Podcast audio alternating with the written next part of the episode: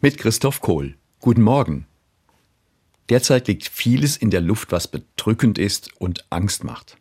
Vor allem der Ukraine-Krieg und seine Folgen. Neue weltpolitische Gefährdungen, bei uns die Energiekrise, die enorm steigenden Preise. Unser gewohnter wirtschaftlicher Wohlstand schwindet dahin. In mancher Hinsicht ist nicht klar, wie es weitergeht. Verunsicherung greift um sich. Es breitet sich ein Gefühl der Ohnmacht aus und wir können nichts dafür tun, dass der Spuck bald vorbei ist.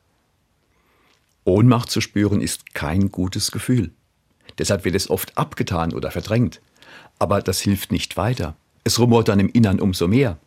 Das lähmend lässt uns resignieren, gar depressiv werden oder lässt uns in Aktionismus verfallen, der eine Art Befreiungsschlag sein soll. Aber auch der führt nicht aus der Ohnmachtssituation heraus.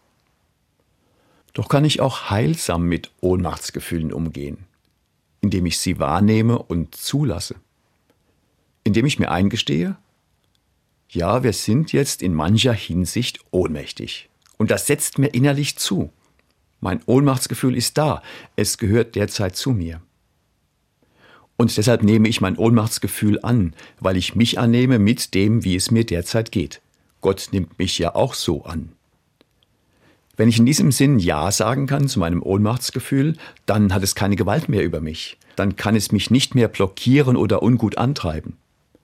Wenn ich die Ohnmachtserfahrung annehme, dann kann es gut weitergehen.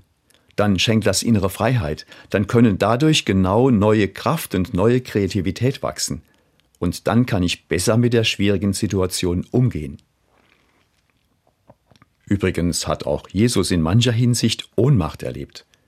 Viele Menschen haben ihn nicht verstanden oder gar abgelehnt, bis er dann zum Verbrechertod am Kreuz verurteilt worden ist. In seiner Passion hat er sich ganz in diese Ohnmacht hineinbegeben.